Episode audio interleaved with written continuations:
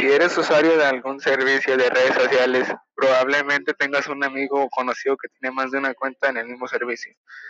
Ante una comunidad virtual, por ejemplo, ese amigo tuyo podría representar a dos personas distintas con mayor razón si usa alias distintos y se comporta distinto con, con cada una de sus suscripciones.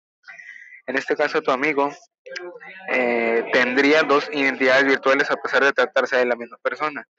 Imagínate ahora qué sería tu cantante favorito si tuviera un alias distinto en cada uno de los servicios de redes sociales que ocupa o que se cambiara de alias con mucha frecuencia.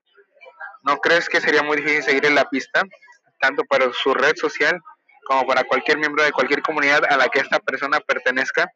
Sería muy difícil reconocerla, pues su identidad virtual no está bien definida.